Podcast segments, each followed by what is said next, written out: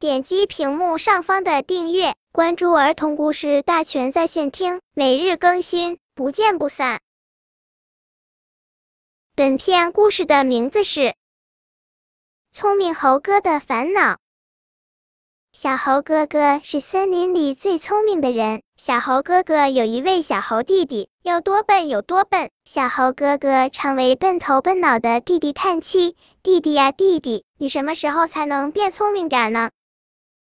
森林中的小动物遇到什么难题，都来找小猴哥哥解决。比如小猪要盖房子了，黄鹂要学五线谱了，熊猫想学画画了，小猴哥哥总是一笑说。这个简单里就把房子怎么盖、五线谱怎么识、画上怎样着颜色都告诉了小动物们。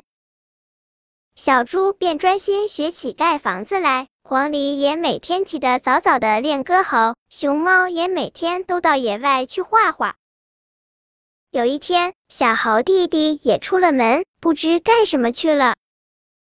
只有小猴哥哥仍在家里喝茶、听音乐。躺在床上闭目养神，许多日子过去了，小猴哥哥觉得小动物们好久没来他家了，他们都干什么去了呢？后来，小猴哥哥拿起新出的晚报，才发现原来小猪已经成了建筑师，黄鹂成了红歌星，熊猫也成了画家，就连他的笨头呆脑的小猴弟弟也开起诊所当起医生。原来他们有多笨呀！可现在都成了名人，我呢？我这么聪明，却什么也没干成，这到底是为什么呢？聪明的小猴哥哥怎么也想不明白。本篇故事就到这里，喜欢我的朋友可以点击屏幕上方的订阅，每日更新，不见不散。